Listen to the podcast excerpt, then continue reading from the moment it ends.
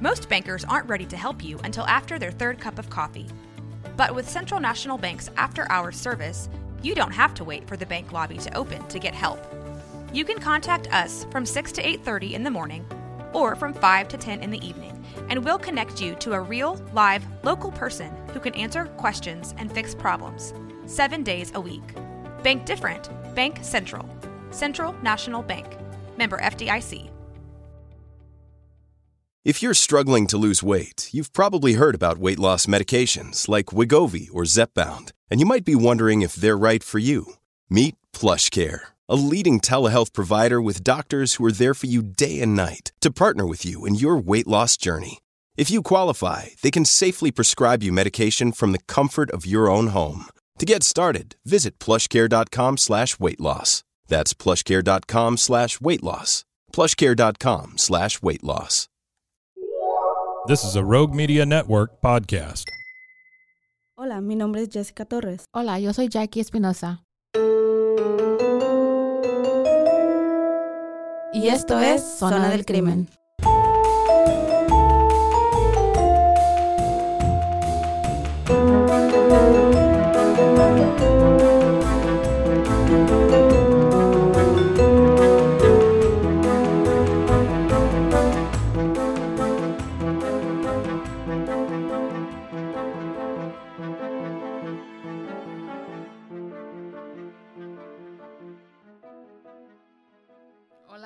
Bienvenidos a otro episodio de Zona del Crimen. Yo soy Jackie Espinosa. Y yo soy Jessica Torres. ¿Cómo has estado? Bien, dentro de lo que cabe, bien. No me he enfermado. Ay, y ya viene el frío, o sea, otra Ya viene el enfermedad. frío. Ya viene. Otra el moquera. frío. ¿Celebraste tú algo? ¿Hiciste algo para el 16 de septiembre o no? o no? Nada más fuiste a tomar margaritas. Esa fue tu Pues ni contribución. tomo. um, no, really. I don't really celebrate septiembre. No. ah, yo sí, en mi corazón. Ah. Casi no. I don't know. Es, no celebro Oye. casi nada, güey, to be honest. Ay, ya. Bueno, sí. Y, y ya casi, ya, güey, más de mitad del mes. Y ya después, ya sigue los meses, este... Halloween, Halloween, como dice Valeria. Halloween. Ah, ya siguen los She's meses, excited. los meses de de Festivos. festivos. O- bueno, yo desde septiembre, pero sí, ya se viene de Yeah. octubre, noviembre, diciembre. Ya se acabó el año, güey. Güey, ¿a Fue rápido, fue? pasó rápido. Ya nos vi. Güey, ¿alguien más se siente como que se quedó estaqueado en 2020? Güey, yo siento que apenas fue 2020, te lo juro. Es de que a dónde Como se que el año pasado fue 2020. Haz de cuenta, o sea, como dónde se fueron estos tres años. Es que yo siento que, like, todos nos quedamos, como todo se quedó en pausa. Ujú. Y ya le, como todos andamos como, like, en todos lugares tratando de Güey, yo en catch up. 2020 yo de veras no salí como en todo ese año. Yo sí me paniqué bien culero. No, güey, yo, yo, que so, que me gusta la calle, güey, No salías. no, me desesperaba. Con lo máximo que Ah, puedo sí. aguantar en mi casa sin salir a ningún lado es como two or three days, dos o Ay, tres pero días. no, la Y luego me anda, like, ya vámonos, vámonos a las tiendas, vamos a salir a comer, A distraerte, Like, sí. yes, me desespero estar encerrada, especialmente porque tengo una niña de dos años. No lo quería decir, pero creo que es eso. Like, Güey, no puedes disfrutar tu casa, estar tranquila en tu casa cuando yeah, tienes un... Mami, quiero esto, mami, Ajá. quiero otro, and I'm just like, uh, fixing, fixing snacks every 30 minutes, and I'm just like... So, yeah, Yeah. like, San- hasta ella también me dice, mami, eh, go, let's go. Se ponen en shoes y la apunta a la puerta y we're like, eso- vámonos. Eso es verdad. Yeah. Porque Julián también fue un baby pandemia, como le Ya. dicen. Y él ya había nacido, ¿verdad? Él nació en el 2019. Pero le tocó el 2020 y estaba en su segundo añito de, de vida. Y creo que, que lo adoro. Pero el día, las 24 horas se hacían eternas, güey. Ay, no, sí. eternas. Ya ni sabes ni qué hacer, qué le ¿Cómo pongo. lo entretienes? Por eso les dicen iPad babies, porque Ya. lesbiones, muchos Yes. eran lo que, ¿me entiendes? Como, like, para dejarnos un momento de, like, tengo que hacer esto, tengo que hacer otro. Porque Valeria, a veces, like, veces estoy cocinando y volteo, she's like, right, ahí está ay, güey, me asusta, está ahí tras, atrásito de mí. Ajá. And I'm like, Valeria, te me vas a quemar, hazte, vete para allá y le doy su, le dice Miss Rachel al iPad, porque... Ah, ok, porque es lo que le pones. ¿Y por qué le pongo? Le dije, toma mi checho, aquí está mi checho. y ok. Y al, otra vez sigue otra vez. And I'm like, okay, give me some space porque yo estoy corriendo de un lado al otro y te piso, me tumba, nos caemos las dos. So it's Dices, tú te recuperas porque eres nueva, pero a mí me va a costar A mí sí, o no, si me caigo ya valió madre, para levantarme ya valió. Ahí me quedo todo el día tirada. Todo el día a tirada. encontrar Ay, Jesús. Help me. I've fallen and I can't get up. Ay, no, pero sí, se me fue súper rápido el año. Yes. Güey, en noviembre vamos a cumplir Es lo un que te iba a año. decir, me leíste la mente, güey. Conectamos. Un año de ok. zona del crimen. ¿Puedes creerlo? Un añito. ah. Un año. No se me hace como un año, güey. A mí tampoco. Se o sea, hace- es lo que te digo, se me ha hecho muy rápido el tiempo. Pero bueno, sorry, Ay, ya hicimos un poquito de, de- del tema porque hoy me toca traerles el caso de hoy. Y es un caso que estuve, ¿cómo se dice? Se me fue la palabra, perdón. evadiendo. Que estuve evadiendo por Evitando. evitando, evadiendo, Evadiendo. ajá, evadiendo por mucho tiempo, porque de todos los casos que yo he presentado aquí, este caso es el caso más gráfico que voy a describir. Entonces, me emocioné porque entre más or, más tú sí, güey, estás bien enferma. entre más like gruesome mejor like Fíjate que a mí me cuesta un poco más de trabajo. Sí me cuesta más trabajo Yeah. como hacer todo este tipo de casos. No, sí, nos dimos cuenta, güey, como con el de el vampiro de... Dusseldorf, este ajá. Peter Curtin Sí. De- yo, ok, van a decir que lo confieso aquí, yo escucho los podcasts cuando salen, pero ese, güey, no te voy a mentir, no lo volví a escuchar. Dije, no, suficiente con una vez. Con una que lo vez, escuché, sí, ya. no sé, o sea, realmente, mm, pero bueno, este es el, es mu- viene muy gráfico, entonces le doy, les de- desde ahorita, perdón, les doy la advertencia, si son demasiado sensibles, este, tienen un estómago débil como débil. Aquí está su advertencia porque viene y viene, como les repito, muy, muy gráfico, ¿ok? Y la historia de hoy, ah, la protagonista es Alison Bota y es de Sudáfrica, ¿ok? ¿Alguna idea? No, no, no. no, Ok, bueno. no me suena Déjenme empezarles porque la verdad es que esta historia está muy interesante. Y la razón por la cual traje este caso otra vez a colación es porque aunque ya pasó hace muchos, muchos años, de hecho es de los noventas, es porque hay un nuevo update, hay una actualización nueva en este caso que apenas salió en este año de 2023. Entonces, empezamos, ¿ok?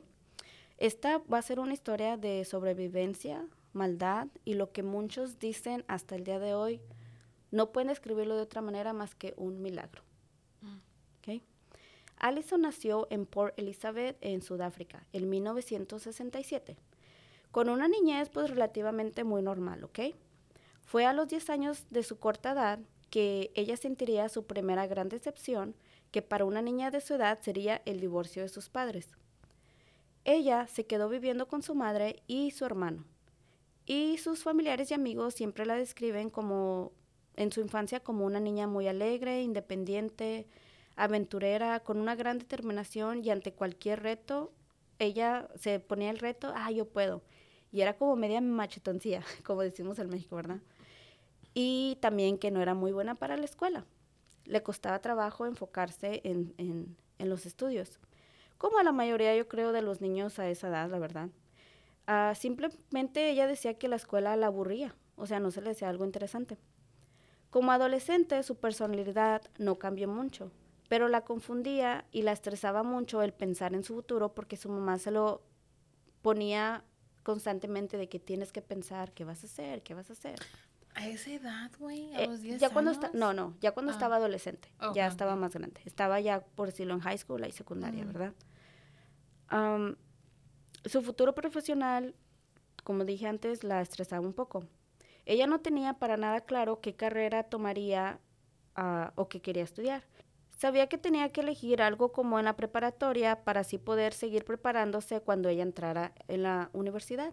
En 1985, a sus 18 años, cuando ella se graduó de la preparatoria y por darle algún tipo de tranquilidad a su mamá y por consejo de ella, estudió una carrera pequeña de secretaría para que tuviera algo pues con qué defenderse en el área laboral.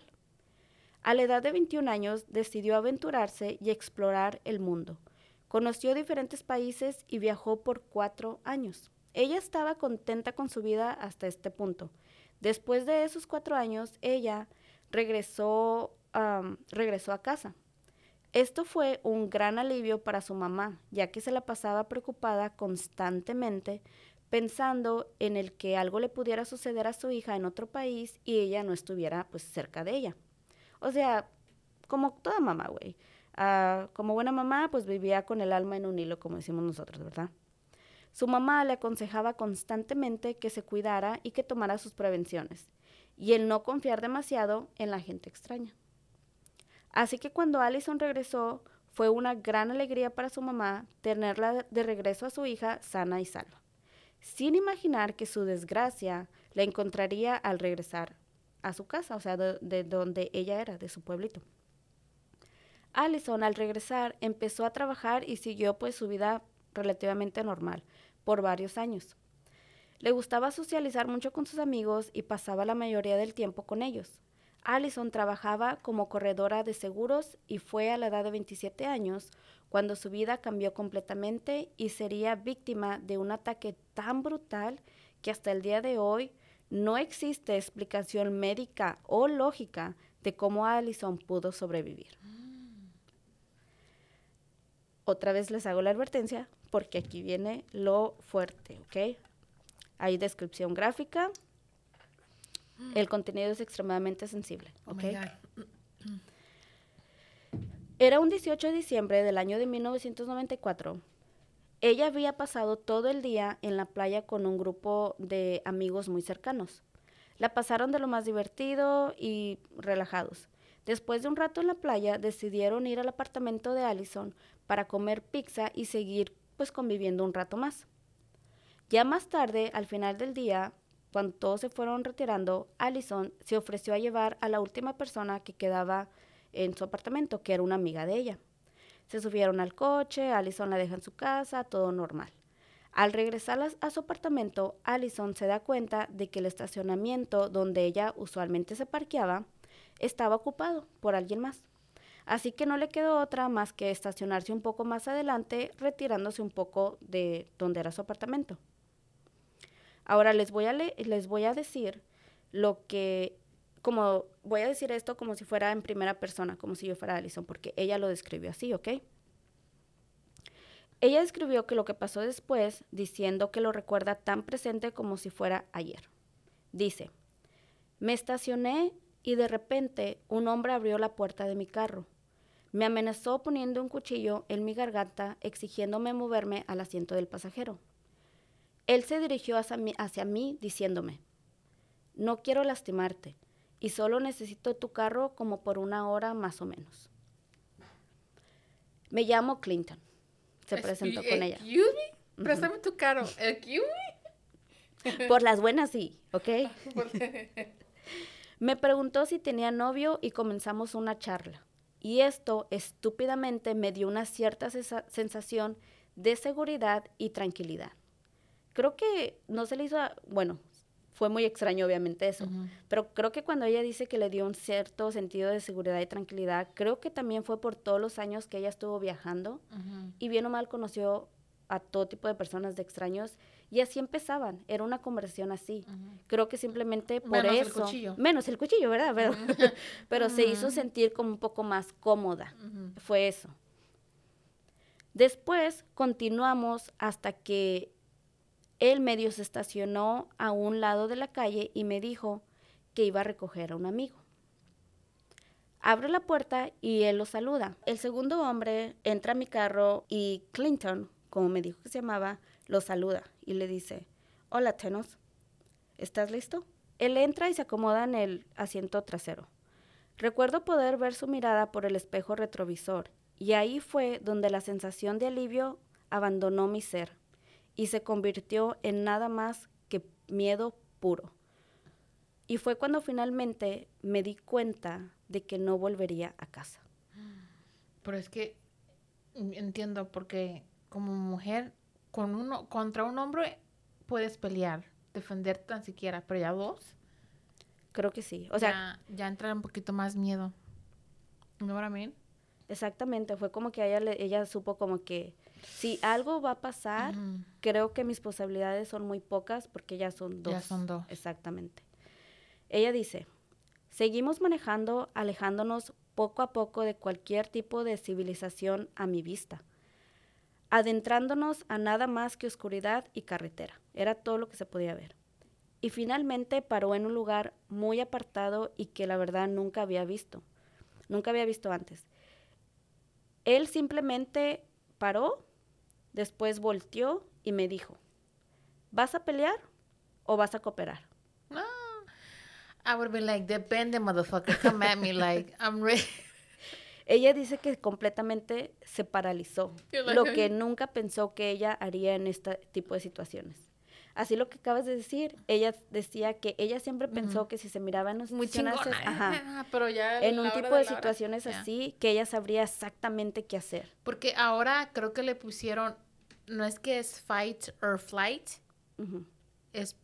Ahora también es fight, flight or freeze. Oh, sí, pues fue lo que le pasó a ella. It's freeze now. So it's like, oh, shit. Fue lo que le pasó a ella. Ah. Dice que completamente se congeló y que solamente con una voz con mucho miedo, dice, yo solo le dije con una voz muy temblorosa que no pelearía.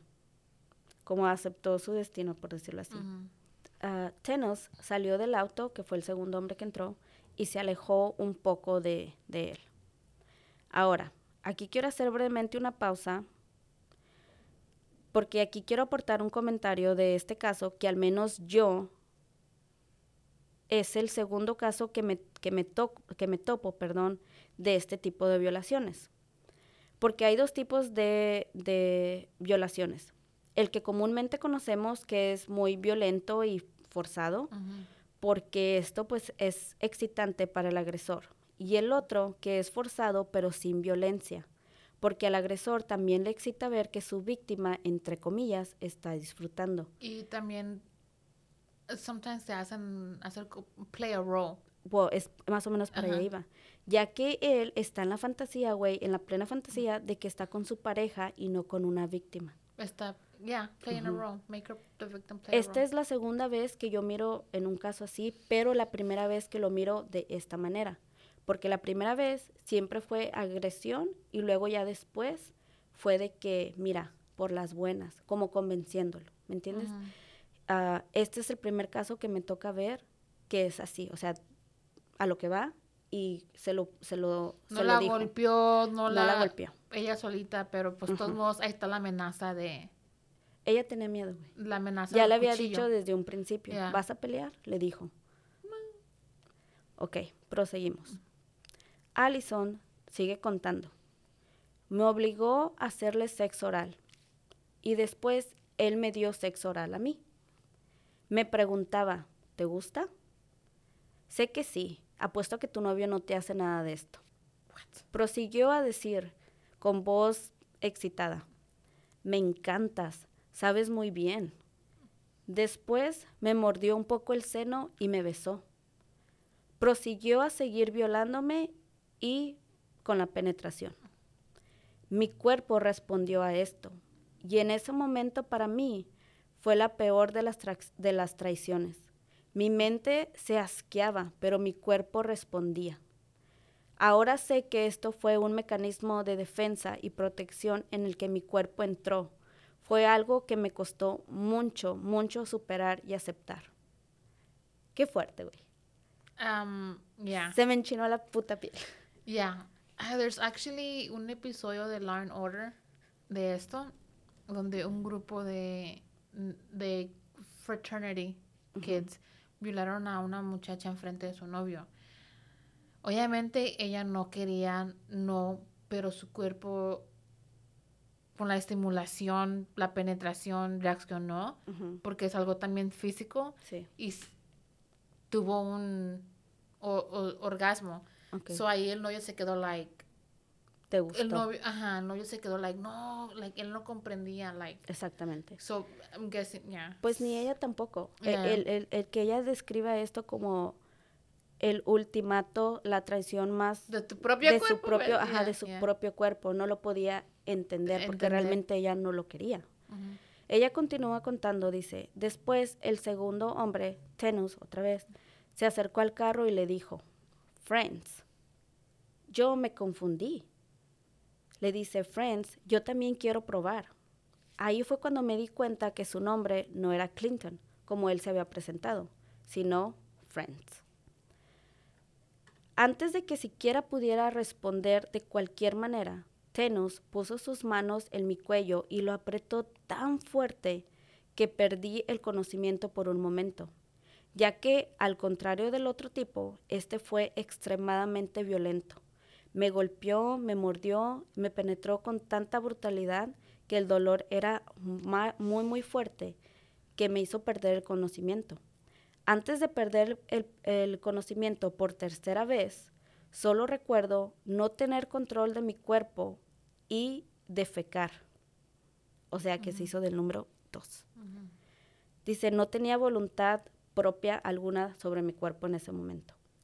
Después, cuando recuperé el conocimiento de nuevo, ya estaba afuera del carro, en el suelo arenoso, y estaba siendo apuñalada por Friends, en mi abdomen y en el área pública. Por lo que después me dijeron, fueron más de 37 veces. Escuchaba cómo entre ellos se decían uno al otro, ¿estará muerta? Claro, claro que lo está. Después mi cuerpo hizo un movimiento involuntariamente y Tenos fue el primero en cortar mi garganta. Decidieron rematarme. Frank siguió rematándome y siguió cortando, ah, cortando. Mis ojos medios abiertos lo miraban y detrás de él estaba la luna llena que irónicamente formaba como una aurola detrás de su cabeza, como las que vemos usualmente dibujadas en los dibujitos de angelitos y cosas así. Me cortó el área del cuello y la garganta. Diecisiete veces fue lo que me contaron después. Ahora sí tiene que estar bien muerta, exclamó uno de ellos. Nadie puede sobrevivir esto. Miré cómo poco a poco se alejaban y sus siluetas se hacían más y más pequeñas y sus voces se alejaron y se fueron desvaneciendo. Las luces del automóvil también desaparecieron. A este punto no sentía ya ningún tipo de dolor, pero recuerdo muy vivamente el ruido que hacía al respirar, por las grietas de mis heridas de la garganta y me asusté mucho.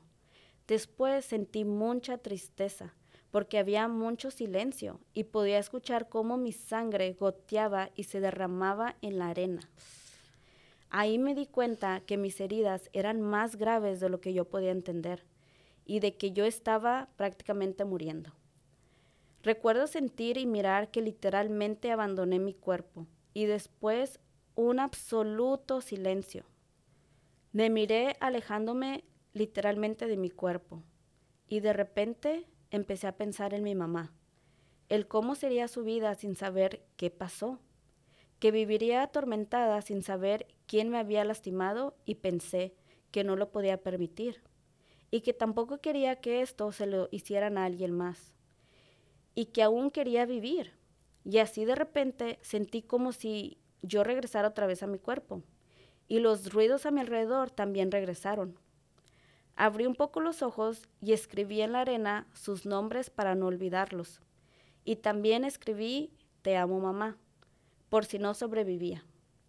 De repente sentí algo húmedo y tibio entre mis piernas. Me di, fue cuando me di cuenta de que tenía los intestinos por fuera.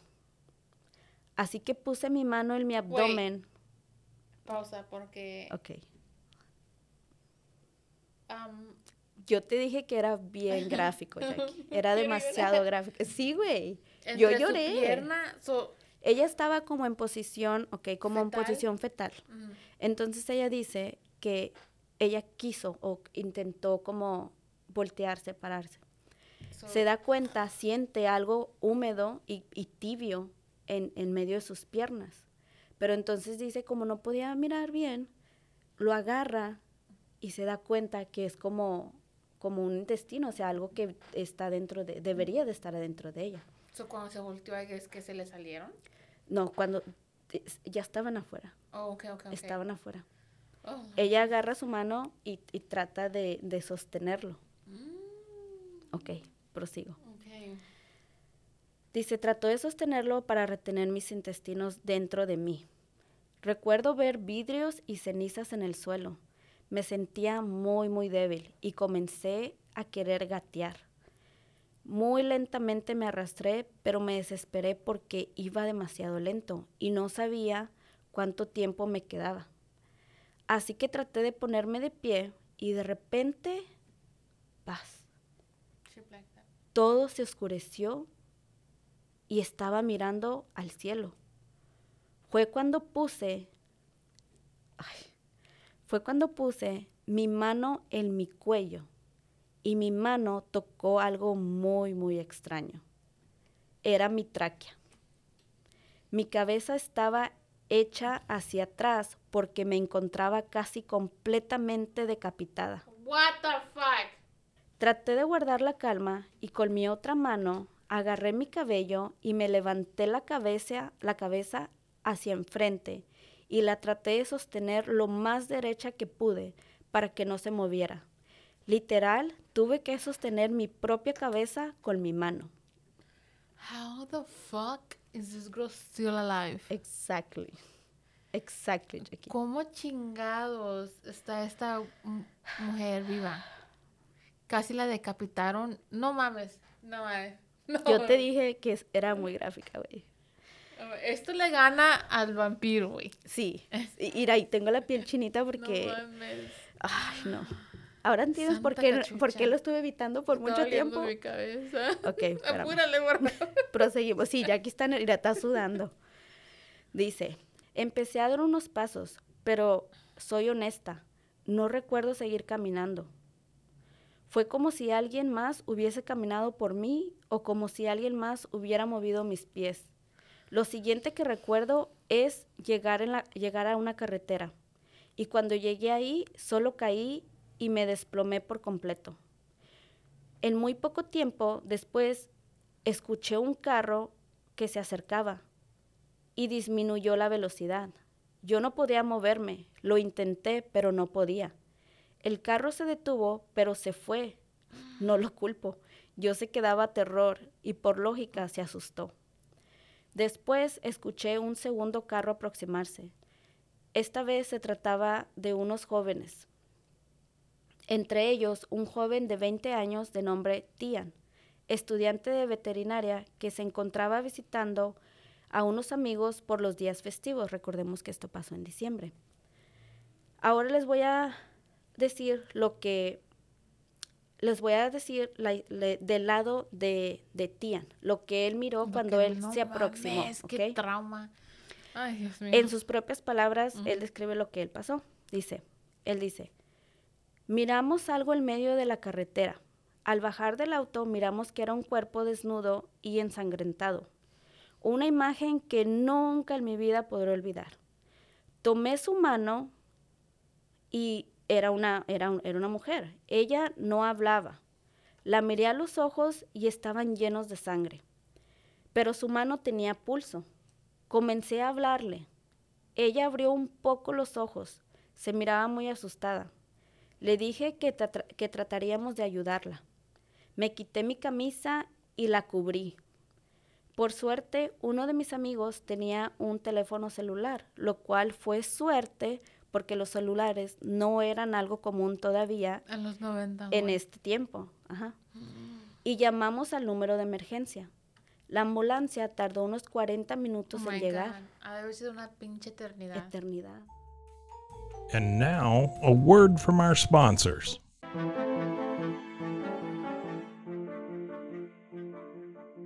En el camino al hospital les pedí que subieran la velocidad para llegar más rápido. Tenía la sensación de que no se apresuraban porque desde su punto profesional no había manera de que ella sobreviviera. ¿Ya para qué? Así que dicho. para qué apresurarse, ¿cuál es la prisa? Allison cuenta que durante todo este tiempo el joven no dejó de hablarle en ningún momento para tratar de mantenerla consciente y le repetía que iba a estar bien. Allison dice que fue como un ángel enviado del cielo. Para este entonces, desde el momento del ataque a su llegada al hospital, habían pasado casi más de dos horas. Al llegar al hospital, todos estaban aterrorizados por el estado de Allison. Nunca habían visto algo igual y comenzaron a tratar de salvar la vida de esta. Uno de los médicos dijo con voz muy quebrantada en una entrevista, en nuestra profesión estamos expuestos a escenarios traumáticos y muy desagradables, unos casos más severos que otros. Todo lo miramos. Miramos enfermedades terminales todos los días, etc. Pero nunca había visto el horror de las lesiones que sufrió Allison. Con esa absoluta brutalidad, la agresividad y la destrucción sin sentido de un ser humano hacia otro ser vivo. No debería decirlo por ética, pero soy humano. Y presenciar esto me ha afectado a un nivel personal que sé me costará mucho superar. Él también describió una, unas de las heridas con las que Allison llegó al hospital. Él dice, tenía heridas de cortadas demasiado profundas de oreja a oreja, así como en su tráquea y el conductor respiratorio. Y solo le llegaba el oxígeno a las vías respiratorias porque tenía un enorme agujero justo por encima de sus clavículas. Y cuando pensé que esto era lo más grave, procedí a retirar la sábana que la cubría.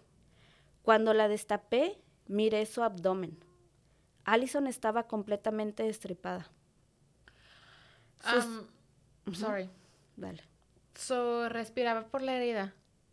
y tenías que salir con tu pendeja, Jackie. Ay, es que no mames. Es verdad, acabo de decir eso. No, no lo estoy diciendo. No, no Mira, güey, tengo la piel chinita, pero está bien, cortaste la atención, está no, bien. Es porque que sí, sí, porque se siente, se siente. Literally estaba, like, holding my breath, porque, literally, eso es lo que describiste. Que sí, pero no le dijiste así. No, pues, es que, ¿cómo quieres que lo diga, Está bien, está bien. Yo hice lo mismo con uno de tus casos que ya no aguantaba, güey. Estaba, Jackie tuvo que, que evitar chistes y chistes y chistes porque dijo, güey, cálmate. Pero es que era mi, ¿cómo se llama? mi mecanismo de defensa, güey, porque estaba bien fuerte. Estaba muy tenso aquí. No, pero es que so, esa herida la, la tuvo viva, prácticamente. por ahí respiraba. Santa cachucha. Prosigo. Okay.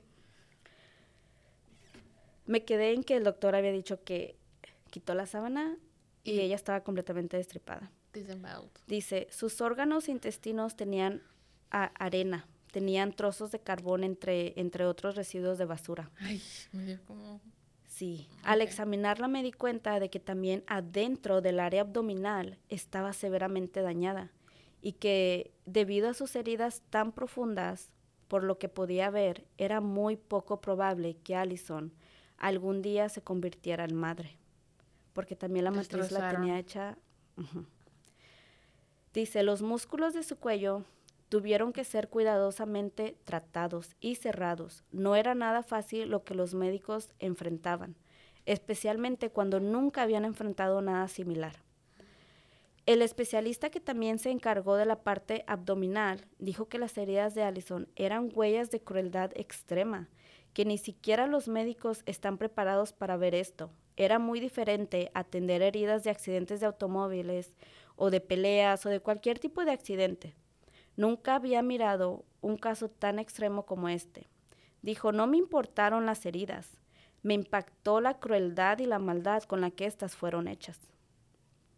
Este médico se encargó de la parte abdominal y con mucho cuidado él describe que él tuvo que tomar en sus manos los intestinos de Allison para poder limpiarlos eh, con, un cepillo especial, para poder limpiarlos de arena, y de los otros residuos de basura que se encontraban en, ellos, sino que también dentro de ella requería este, la limpieza, porque aunque las operaciones fueran exitosas, si quedaban residuos de arena o carbón dentro de ella, ella podría morir por una infección. infección. Todos los médicos involucrados hicieron un trabajo sobrenatural para salvar a Allison, y los cirujanos dijeron no tener explicación lógica para determinar que ella siguiera viva. Así que ellos dijeron que simplemente habían llegado a la conclusión de que hoy todos tuvieron que aceptar y creer en los milagros, porque eso es lo que había pasado ah, ahí. Con todas las heridas que Allison tenía, milagrosamente ninguna arteria vital fue cortada en el ataque.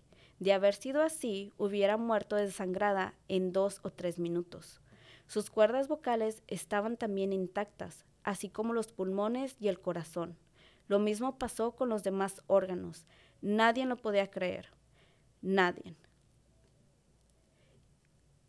Una pausa, güey. Porque, güey, los médicos. Los médicos, güey, respeto que hicieron, aparte es en los 90, güey, no tienen la tecnología de lo que se tiene hoy. Y aún así, sin tener el conocimiento a lo mejor que requerían, porque en las entrevistas hasta ellos mismos dicen, no sé, o sea, no sé cómo... Nos la rifamos, güey. Es de que no sé cómo, cómo lo hicimos. Realmente pensamos que no lo íbamos a lograr. Aparte de que ella no se dio por vencida, ella no se daba por vencida. Pero de que ellos era de que, bueno, y médicamente, médicamente nada, no hay lógica, no sabemos, no, no entendemos ni nosotros mismos cómo es que ella sigue viva. Güey, mis respetos, güey, mis respetos. A los dos días, Allison pudo reconocer a sus agresores, señalándolos por medio de unas fotografías que se le fueron mostradas y escribió sus nombres en una hoja de papel. Después tuvieron que retirarle un tubo que tenía en la garganta para que ella pudiera acusarlos también verbalmente. Familiares y amigos de Allison, cuando supieron de, lo, de todo lo que había pasado y de la gravedad de sus heridas, tampoco podían creer pues lo que había pasado. La noticia, la noticia perdón, salió a la luz pública sobre el ataque de Allison. Tanto como ella y su familia recibieron todo tipo de ayuda, ah, desde cartas, flores, regalos de todas partes del mundo. Allison decidió agradecerles colectivamente porque le era imposible como agradecer una por una. Así que ella hizo una carta dirigida a todas estas personas y fue publicada en el periódico. Allison aún tenía un largo y difícil camino por recorrer entre la recuperación física y el juicio que le esperaba. Cuando fue dada de alta, Allison tenía que regresar todos los días al hospital para que sus heridas siguieran siendo tratadas. Todos los días las heridas del abdomen tenían que ser raspadas hasta el punto de que sangraran para que el cuerpo siguiera ah, produciendo células nuevas y prevenir infecciones. Sobra decir que la recuperación física fue extremadamente dolorosa. Cuando finalmente lograron cicatrizar un poco ah, las, las heridas, empezaba la reconstrucción de cirugía plástica, donde nuevamente tuvieron que abrir las heridas de Allison. Allison dice que no podía dormir porque el dolor físico era constantemente y no paraba, fuera de día o de noche, porque ya ni las medicinas que le daban para el dolor tenían un efecto en ella. Cuando arrestaron a estos dos, a los dos atacantes de Allison, se descubrió que estos dos tipos tenían ya un historial criminal. Ambos eran violadores clandestinos de mujeres. Se les pudo comprobar dos violaciones anteriores a las de Allison. Estas mujeres también después darían su testimonio en el juicio.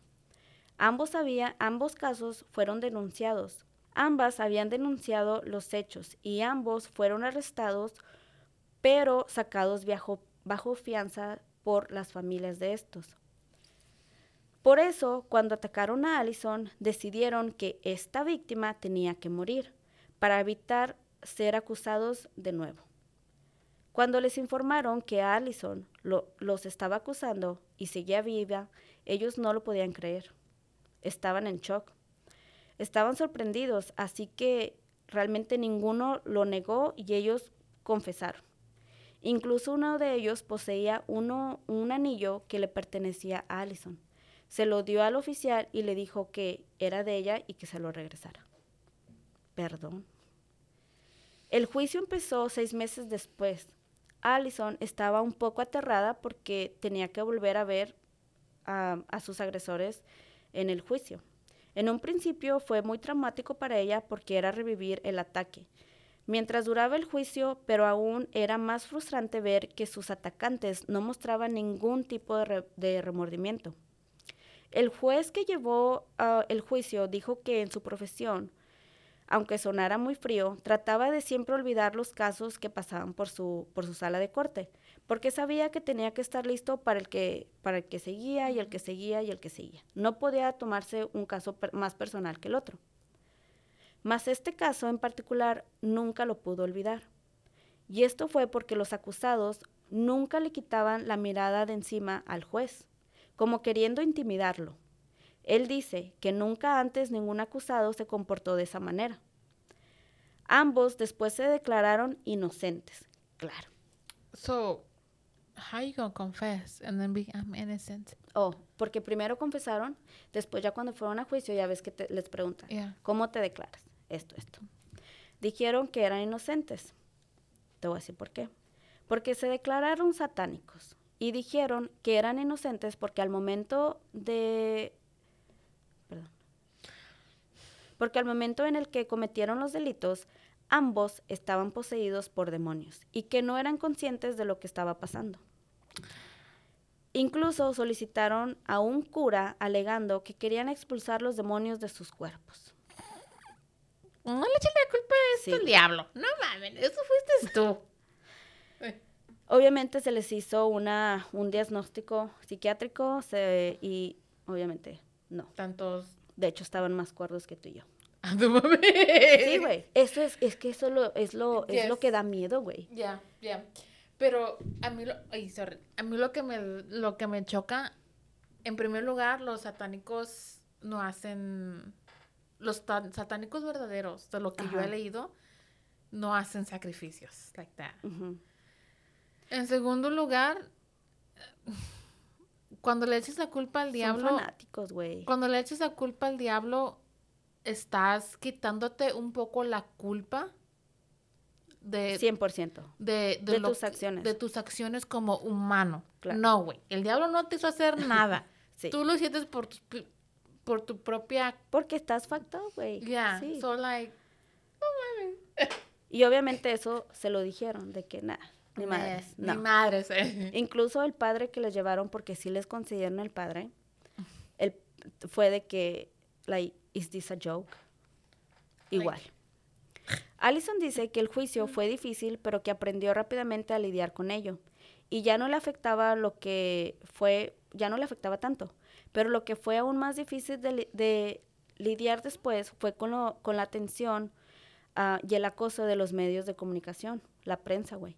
Ya que en muchas ocasiones solamente hacían preguntas muy morbosas, pero no tenían interés alguno en saber cómo habían pasado las cosas o qué estaba pasando con el juicio. Simplemente preguntas completamente fuera de lugar. Estúpidas, Sí.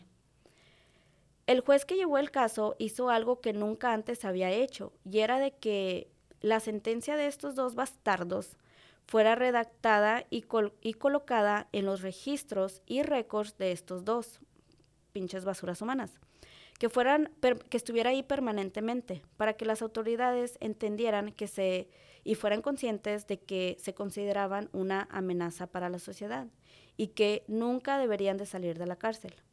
También dijo que la pena de muerte en su país, cuando dio su, su sentencia, dijo que la muerte en su país era considerada inconstitucional, pero que si de él dependiera, hubiera elegido la pena de muerte para estos dos. Esto solo lo hizo en este caso que él llevó y nunca más se vio en la necesidad de hacerlo en todo lo que le restó de su, de su carrera. Así que le damos mucho, le damos las gracias al honorable juez que fue. Chris Jensen, ¿ok? Ambos fueron sentenciados a varias cadenas perpetuas. Allison dijo que la sentencia no fue una celebración para ella, más estaba agradecida pues se le hizo justicia. Aún así, le robaron algo que nunca podrá recuperar. En sus propias palabras, ella dice, nunca alcanzas realmente la sanación por completo. No hay un punto final. Es difícil seguir cuando muchas veces no quieres vivir con el recuerdo. El recuerdo es muy tormentoso y hay días en los que yo no puedo seguir y ya no quiero seguir siendo fuerte. Todos esperan que sea fuerte, pero yo ya no quiero. Allison cuenta que después del juicio y de varios meses, se vio sus heridas y, cicatrices por primera vez frente a un espejo y lloró. Lloró mucho. Dice, lloré durante toda la noche. En todo ese tiempo ella no se había permitido lidiar con ese duelo. Y después fue cuando ella cayó en una depresión muy fuerte, donde ya nada le importaba. Pero con ayuda, con mucha ayuda, entendió que es solo parte de, de eso, del duelo traumático que ella había vivido. Después de meses entendió que no les otorgaría más poder a sus agresores y por primera vez decidió aceptar una invitación para contar su historia frente a miles de personas. Y se dio cuenta que ella era más fuerte, más valiente y tenía más determinación de lo que ella misma se daba crédito. Ella dice, a veces somos nosotros mismos los que olvidamos nuestro valor y yo, y yo por poco lo olvido. Allison empezó a hablar públicamente de sus experiencias, ah, de su experiencia, perdón, motivando a más sobrevivientes de abuso y dándoles fuerzas y motivándolos pues para que continúen y puedan salir adelante. Incluso escribió varios libros. El primero titulado I Have Life, Tengo vida. También ha hecho, han hecho películas y documentales de su historia. En el 2016, Allison recibió un email pidiéndole ayuda. Era una mujer uh, de los Estados Unidos y le contó que su hija tenía una relación amorosa con uno de sus agresores, mm. que era Friends. Allison no podía creer cómo un prisionero que cometió graves delitos hacia su persona tuviera una vida social por medio de Facebook y cómo podía tener acceso, acceso perdón, a internet, ah, a internet y a redes sociales. Allison trató de hacer lo correcto y escribió a las autoridades informándoles lo que estaba pasando, pidiéndoles que mantenieran en anonimato uh, lo que ella estaba denunciando. Pero ¿qué hicieron las autoridades? Imprimieron el email que Allison mandó y se lo enseñaron a Friends. Qué mierdas, güey. I fucking hate everybody. I swear to God. Friends nunca, de hecho ninguno de los dos nunca aceptó ninguna culpa. Nunca. De hecho, el papá de uno de ellos, el papá de Friends, a los dos años que lo condenaron, él nunca pudo aceptar tampoco lo que hizo su hijo y comió, cometió suicidio después de dos años de que lo condenaron. I think I would too, to be honest. Él no podía creer, no podía vivir con... Con, con eso. Él se sentía culpable de que... Él crió hasta... De, pero es que él venía de una familia donde realmente, no se los dije porque la verdad no quiero hablar de, de estos mierdas, no le mire el caso de darles como su historia, pero venía de una familia que nada se le negó nunca, siempre lo sacaron de problemas. Entonces, y mira cómo resultó, ¿me entiendes? Nunca, nunca supo lo que era una consecuencia, así de sencillo. Bueno, al parecer, esta basura de Friends estaba perfectamente enterado de lo que había sido de la vida de Allison después del juicio y durante todos esos años. Y solicitó una entrevista con el director que en su momento estaba produciendo y a punto de sacar un documental,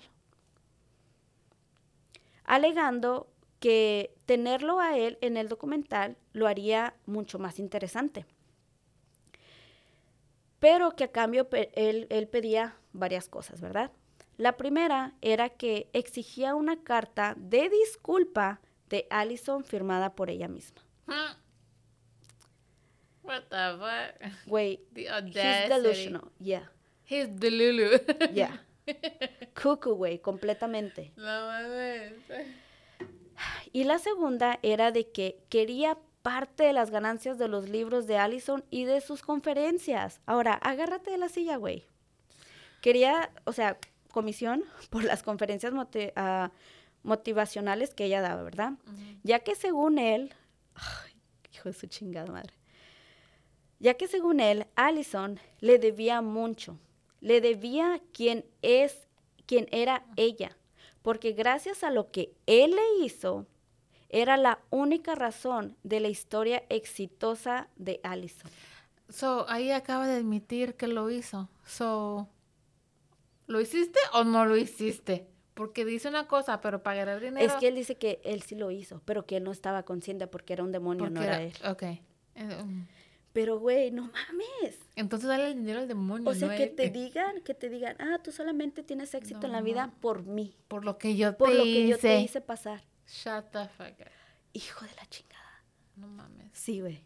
¿Por qué la pena de muerte no existe en este pinche país? No mames. Güey, de hecho en muchos países no, lo No existe. existen. No. Claro que pues su solicitud le fue negada. Ah, la, el director de, de que estaba produciendo el documental, o sea, lo mandó por un tubo, le dio risa. Qué bueno, qué bueno. Ni porque- siquiera lo consideró, obviamente. Pero este, este güey, o sea, le- lo pidió, güey, el hecho de que simplemente la, uy, tuviera los huevos para pedir algo así. Después de, de tres años de su ataque, Allison se casó. Ah, se casó con un amigo que la, la estuvo apoyando mucho durante todo este tiempo y que también asistía a grupos de, de terapia. Y los dos, pues, se, se como dicen, sus, sus traumas los juntaron. Y- Trauma y- bonding. ajá, y salieron adelante los dos y, y se casaron. Ah, y a pesar de los pronósticos de los médicos, Al- Allison recibió otro milagro y logró ser madre. Ay, no, yo lloré. Oh. Sí, pudo ser madre, lo cual para ella fue como, What wow. the fuck? Esta mujer su fue vientre, tocada por Dios. su vientre, literal, Jackie. O sea, aquí no, tú- nosotros no somos religiosas, No, Jackie, pero, ni nada. no, no. Pero God's literally favorite. esta historia, ella, porque aparte yo se las estoy describiendo y esto sale de su boca. O sea, estas son cosas que ella dijo, también está en su libro. Güey, su- vientre quedó destrozado, sus am, trompas también, también este, tuvieron daños. O sea, realmente, ajá, también realmente su pronóstico fue de que ella nunca iba a poder ser madre. Pero tuvo, pudo ser madre, güey. Y no solo de uno, tuvo dos. varios. Tuvo dos hijos, güey. Tuvo dos hijos. Allison aún tiene secuelas de aquel ataque, pero logró sobreponerse ah, favorablemente. Lamentablemente, después de un tiempo, Allison se divorció, pero después llegaría alguien de nuevo a su vida. To, to, to, ton. ¿Recuerdan al joven que le ayudó la noche de su I ataque? knew it. I knew it. Tian. Pues él cuenta que esa noche él quedó completamente, o sea, en shock e impactado, tanto de que cambió su profesión y se dedicó a ser médico para salvar vidas. Y después de años se recontraron. De hecho, él fue, él estuvo en su segundo parto de ella, que fue cuando se recontraron. Él asistió y, y ayudó a que ella diera luz. Y empezaron una nueva relación, güey. Y hasta, el- hasta la fecha siguen, siguen juntos, ¿verdad? Y pues colorín colorado, final feliz, ¿verdad? Es lo que pensamos, pero no, no, todavía no se acaba. En el año 2015, güey, Oh entró una ley que beneficiaría a estos perros inmundos desgraciados, que implicaba que después de cumplir 28 años eran elegibles cualquiera para la libertad condicional. Y en el año, apenas este año, en julio del 2023, On ni my lo quiero decir, ya, se cumpliría ese requisito, que se cumplirían 28 años. Y lamentablemente, en julio de este año, ambos fueron puestos en libertad. Esto le cayó como un balde de agua fría a Allison. Ella tiene miedo por su seguridad. Yes, porque claro, la puede... No mames. tiene miedo por su seguridad. Ah. Fueron puestos en, en libertad condicion- condicional y supuestamente están siendo supervisados. Mm. Allison y otras organizaciones han levantado la voz para que esta decisión sea revocada, ya que ninguno de ellos recibió ayuda psicológica, ni tampoco mostraron ningún tipo de remordimiento en ningún momento. Esta petición aún sigue de pie y yo les voy a dejar, el link, yo ya firmé, para que ustedes puedan, si gustan también, obviamente, firmar esta petición para poder poner presión, güey, a las autoridades de Sudáfrica y poder mantener a estos dos escortes de la vida tras las rejas por el resto de lo que les queda de su existencia. Eh, la organización se llama Women for Change y es la que empezó a organizar todo esto porque estos idiotas están en libertad, güey. Güey, me duele mi cabeza. Apenas este año. This is, this is too much. It is. This is too, too much for me. Es como un roller coaster, güey. Ah, estábamos bien por lo bajito. Ah, Sí. lo bueno. Sí, she- sí, she se, se fue de cero a mil en un segundo. No mames, güey. Es una de las historias, mira, esta historia es de esas historias de que no se te olvidan. Yo cuando la miré, porque yo miré el documental, de hecho, eh, de, ah, de hecho todavía está en Amazon Prime. Ah, pueden mirarlo, está muy bueno. Está fuerte, pero está muy bueno. Am, y fue de que siempre la recordé y te digo que siempre lo, lo- como estuve evitando no quería traerlo porque está muy fuerte, está demasiado Ujú. gráfico. A mí tú sabes que no me gusta tanto. Pero por este update que pasó y porque realmente pienso que es una completa pendejada y una injusticia hacia, hacia ella, Lo- hacia todo lo que vivió. Aparte de que está la orden del juez ahí que son un peligro para la sociedad. Ellos están alegando que su liberación realmente fue como, ah, como turbia, o sea, que ni siquiera siguieron el proceso legal que deberían de seguir. Ellos nunca recibieron ah, ayuda psicológica, ni nada, ni nada por el estilo. Entonces, hay muchas cosas que no se, no siguieron el, el- protocolo y siento, repito, es una injusticia y creo, por eso, lo, por eso traje este caso, para traer otra vez como atención a él y que, güey, si son 20, 25 personas las que escuchan este, este, este caso y esas 25 personas van y firman esa petición, es ayuda, es ayuda, Lo que yo voy a decir es si estos cabrones vuelven a matar, exactamente. Y ha pasado, güey, Es- ha pasado en muchos casos. güey, el caso que voy a hacer yo es igualito al tuyo. ¿Para la próxima semana? Ok. Yes. Igualito. Igualitito. ¿Me vas a traumar más? No, no en el sentido de lo gráfico, Ajá. pero el sistema. De injusticia. ah, yes. Sí, sí. Eh, es. Güey, y eh, es por esto que también muchas víctimas nunca se atreven a hablar, güey. Porque también las, las, las, ¿cómo se dice? Perdón. Las sentencias de que les aplican a los, a los agresores son muy pequeñas. No mames, güey. Si no crees en la pena de muerte, es ok. Dale vida. No los dejes Y salir. luego, ¿por qué la gente toma justicia en su propia mano, güey? Yes. Ya ves, ah, no fue que hace dos años cuando aquí fue pasó aquí en Texas, los tres hermanos que mataron a su padrastro porque violó a su hermanita y están todavía encarcelados. Tomaron justicia por su propia mano. En mi Sí, por- opinión, no deberían de estar en la No, cárcel. that would have been self-defense. That's self-defense like in the third part, like, es defensa. Exactamente. So, Pero bueno, como les repito, dejaré el link para que si ustedes gustan ayudar este, y firmar para poner un poco de presión a las autoridades, se los agradecería mucho. Espero que les haya gustado este caso. Siéntanse libre de buscarlos. Está súper fuerte su historia, pero realmente hasta el día de hoy esta historia es considerada una historia de superación, de milagros, de... Es inspiradora, güey. Hasta el día de hoy es this. considerada de esa manera. necesito un sueño después de esto.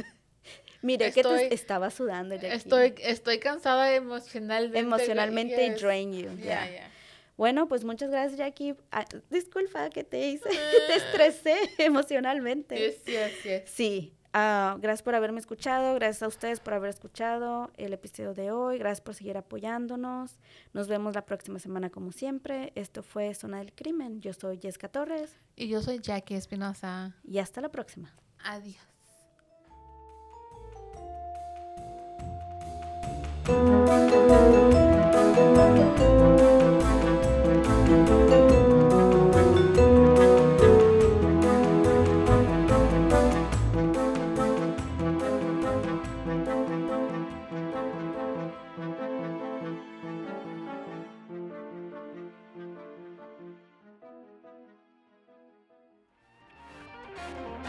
This has been a Rogue Media Network production.